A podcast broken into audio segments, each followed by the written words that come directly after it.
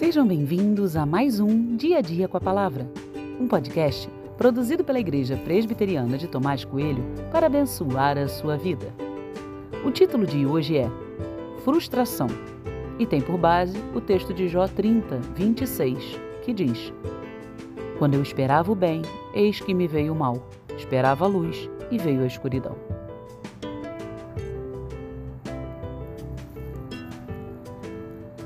As coisas não acontecem do jeito que eu penso e planejo. Por mais óbvio que isso possa soar, percebo que não estou completamente pronto para essa realidade da vida por algumas vezes. Quando meus planos dão errado, ainda me sinto frustrado. A frustração aponta para uma expectativa não realizada.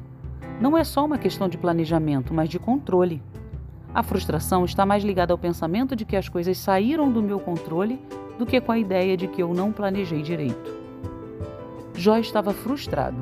Ele não apenas tinha expectativas, mas tratava o resultado positivo como algo óbvio para sua vida. Mas esse resultado positivo não veio. A vida é assim. O problema da frustração é que ela tem estreita relação com o mérito.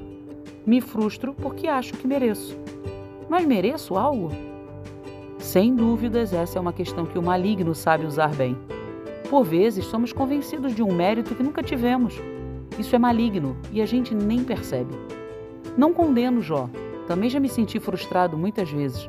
Deus não fez o que eu esperava.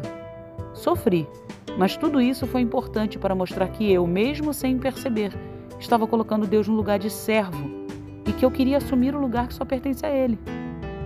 No final, toda a frustração foi extremamente importante para o crescimento. Por isso carrego comigo esse aprendizado: abandonar toda forma de controle e deixar que Deus direcione todas as coisas. Tenho aprendido que assim é bem melhor.